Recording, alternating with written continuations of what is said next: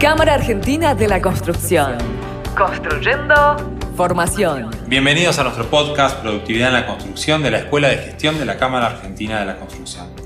Bruno Badano, arquitecto especialista en Lean Construction, nos acompaña para conversar en profundidad sobre los aspectos que influyen y determinan nuestro trabajo en obra. Vamos a repasar viejos y nuevos conceptos que nos permitan dar un salto en la productividad de la construcción. Bienvenidos así al episodio número 6, titulado Lean y su tecnología. ¿Cómo va Bruno? Estamos, eh, estamos contentos cómo va saliendo el, el podcast. Era, es el primero que estamos haciendo. Ya llegamos y no nos echaron al episodio número 6, que es el anteúltimo Seguro. de nuestra serie. Tampoco vamos a ir mejorando también. vamos a ir mejorando eh, porque la mejora tiempo. continua. Exactamente. Y en todo caso lo grabamos de vuelta, no, no nos hacemos mucho, mucho lío con eso. Bruno, pensábamos en este episodio conversar sobre Lean y tecnología, porque fueran las últimas, eh, el último minuto del episodio anterior hablamos de cómo la tecnología se está haciendo presente. No hablamos de eh, tecnología de, de maquinaria y, y cosas por el estilo, que también podríamos haberlo hecho, sino de otras tecnologías distintas a las clásicas de la construcción que empiezan a hacerse presentes. Ujú. ¿Cómo, cómo avanza Lean, que parece tan artesanal, eh, y cómo se relaciona con la tecnología? Bueno, el Lean actualmente eh, se está eh, vinculando, ¿sí? está generando una sinergia muy grande con lo que es el Building Information Modeling, el BIM. ¿sí?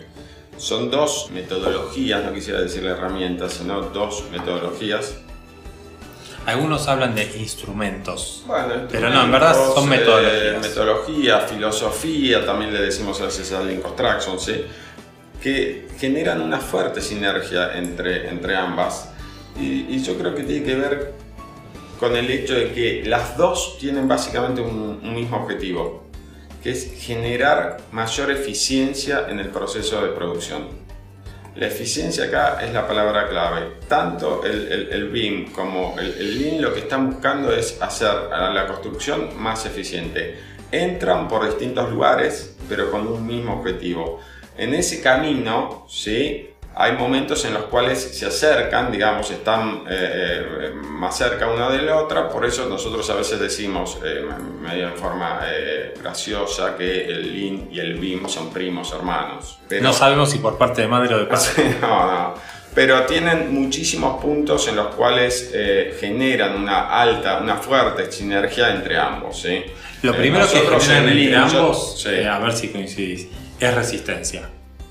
Sí. En general, el, que, el profesional que dice, ¿para qué me sirve Lean? También dice, ¿para qué me sirve BIM? Sí. Eh, Ojo, Sebastián, que con esto de la resistencia, yo que, que te, te- te puedo hablar desde el punto de vista de, de Lean, el Lean re- genera eh, resistencia, ¿sí?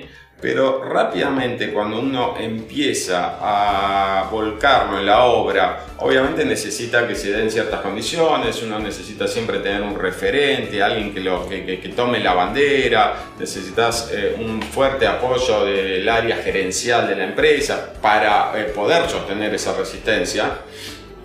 Lo que es importante es que esto se sostenga, poder sostenerlo en el tiempo y si uno logra sostenerlo rápidamente, rápidamente esta eh, resistencia eh, es, eh, digamos, abatida, no sé cómo sí, decirlo disminuida. disminuida porque desde obra y sobre todo los mandos más medios, ¿sí? Eh, jefes de producción, sobrestantes, capataces, son los que primero detectan la mejora en el día a día que Porque es, es al que le duele la producción. Y es el que todos los días tiene que lidiar con los problemas que hay en la obra y esto genera una mejora muy, muy, Yo muy creo que importante. después vamos a dedicarle un episodio a esto de las personas y Lean, porque me parece todo, todo un enorme tema. Yo pensaba que eh, BIM y Lean, que vos los definiste eh, como primos hermanos, no compiten, sino que se complementan. Totalmente. Eh, y tienen algunos puntos en común, dada su condición de primos hermanos, que, que les permite convivir. Totalmente, sí. Y es muy interesante cómo en un ecosistema, una obra, una empresa constructora que toma herramientas BIM y toma herramientas Lean y algo más que anda suelto por ahí quizás, logra rápidamente resultados muy buenos, eh, muy interesantes y que le permiten mejorar rápidamente su productividad. Nosotros utilizamos mucho BIM. A ver, yo creo que lo que le aporta el Lean Construction al BIM básicamente es todo lo que tiene que ver con la comunicación, con la colaboración, con el compromiso, porque el Lean Construction es un, generador de, compromiso y también eh, lo que tiene que ver con esta disciplina de trabajo ¿sí? que el Lean Construction eh, eh, maneja. ¿no? El BIM le genera o le aporta la capacidad de simular, o nosotros lo que utilizamos mucho es la capacidad de simular todos los procesos de producción. Nos da la posibilidad de simularlos antes de hacerlo, digamos, no tener que hacerlos para darnos cuenta de que lo que creíamos que iba a pasar, pasaba, sino de alguna manera los podemos simular. Porque si, si vos simulas esos procesos, te estás asegurando uno de los bienes más preciados del mundo Lean, que es el flujo.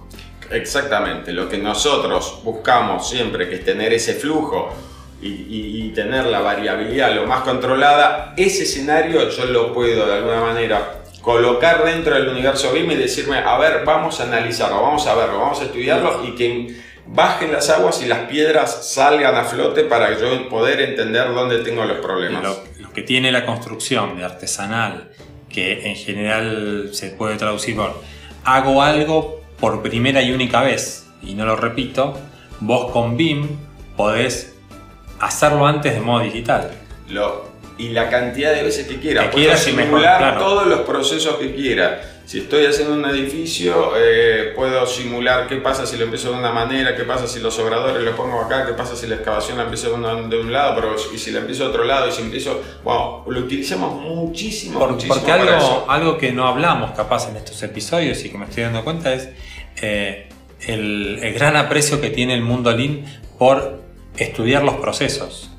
Son fanáticos, de, parecen digamos, ingenieros industriales en ese sentido, eh, de estudiar. tiene, tiene el Lean, si nosotros lo pensamos como eh, un, digamos, que el padre del Lean o el origen del Lean es el sistema de producción Toyota, que es un sistema de eh, producción de autos. Sí, de autos ¿sí? claramente la ingeniería industrial es quien eh, definió ese, ese, ese, modelo, quien lo diseñó de alguna manera. Claro, pero el estudio de los procesos y de las variables que afectan ese proceso es lo que uno hace en la reunión intermedia de planificación eh, y es lo que la empresa, si logra aprender documentar y luego repetir y mejorar, o sea, repítalo hasta que le salga perfecto, digamos, sería la consigna, eh, es el diferencial de, eh, de mejora o el diferencial de competitividad de una empresa constructora. Saber hacer el producto de mejor manera. Exactamente, para eso el BIM nos eh, da una, una oportunidad enorme para poder de alguna manera probar cuáles son eh, las, alternativas, las mejores alternativas. Eh, en muchísimos casos nosotros habíamos definido una estrategia para la obra y cuando la eh, volcamos al modelo nos dimos cuenta de que no era posible hacerlo de esa manera. Sin embargo, cuando nosotros lo pensábamos de forma analógica, por decirlo de alguna manera, creíamos que esa manera era factible y el modelo después nos indicó que el proceso de producción en 4D, digamos, no era factible de realizarlo de esa manera. O, sí, era factible, pero nos iba a llevar más tiempo del que nosotros estábamos estimando.